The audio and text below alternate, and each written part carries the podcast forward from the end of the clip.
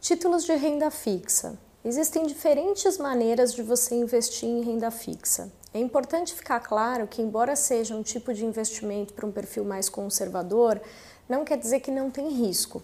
O risco da renda fixa é o risco de crédito, já que quando você faz renda fixa, você está emprestando dinheiro para alguém. Você pode emprestar dinheiro para o governo, que são os títulos públicos, pode emprestar dinheiro para os bancos, que são as LCIs, LCAs, os CDBs, né, a poupança, os depósitos a prazo, ou você pode emprestar dinheiro para as empresas, que são as debentures. Existem alguns tipos de renda fixa. É, além da questão do para quem você empresta, tem também a questão de como que vai ser paga essa taxa. Você pode ter uma taxa pós, que seria ali vinculada com a nossa taxa de juros, um percentual dessa taxa.